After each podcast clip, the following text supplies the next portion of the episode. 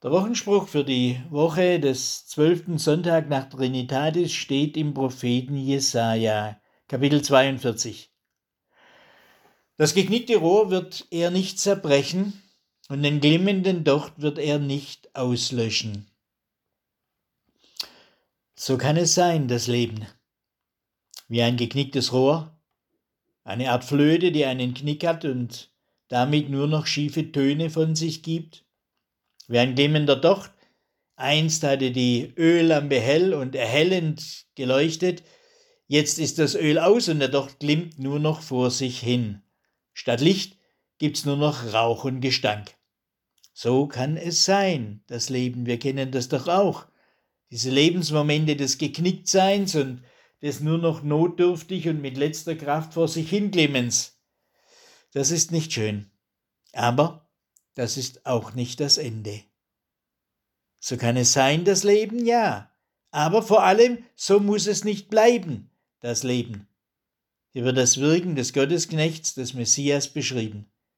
Was geknickt ist, wird nicht zerbrochen. Was nur noch glimmt, wird nicht verlöscht.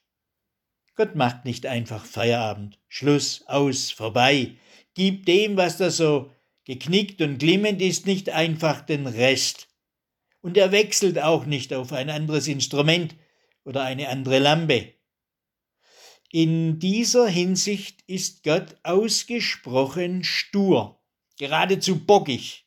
Hartnäckig hält er fest am geknickten Rohr und dem glimmenden Docht. Und an mir, an meinem, in meinem Geknicktsein und in meinem Glimmen. Ja, das Wort aufgeben gehört nicht gerade zum bevorzugten Wortschatz Gottes. Im Wirken des Gottesknechtes Jesus ist Gottes Strategie derweil eine andere. Geknickt? Ja, das gibt es. Aber Gott zerbricht das kaputte Teil deshalb nicht.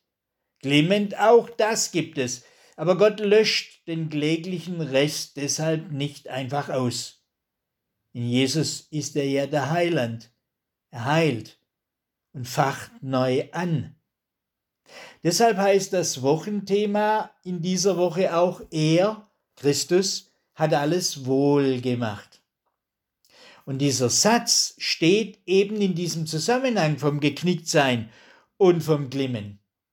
Dieser Satz ist die Pointe im Wochenevangelium Markus 7, die Verse 31 bis 37, die Heilung eines Taubstummen.